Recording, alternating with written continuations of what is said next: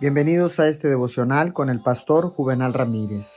Hoy es día martes 9 de marzo del año 2021. La palabra dice en el libro de los Hechos, capítulo 22, versículo 12. Vino a verme un tal Ananías, hombre devoto que observaba la ley y a quien respetaban mucho los judíos que allí vivían. La devoción es una parte del espíritu de alabanza verdadera y tiene la naturaleza del espíritu de oración. La devoción pertenece a la persona cuyos pensamientos y sentimientos están dedicados a Dios. Tal persona tiene una mente entregada por completo a Dios y posee un fuerte afecto por Él y un amor apasionado por su casa.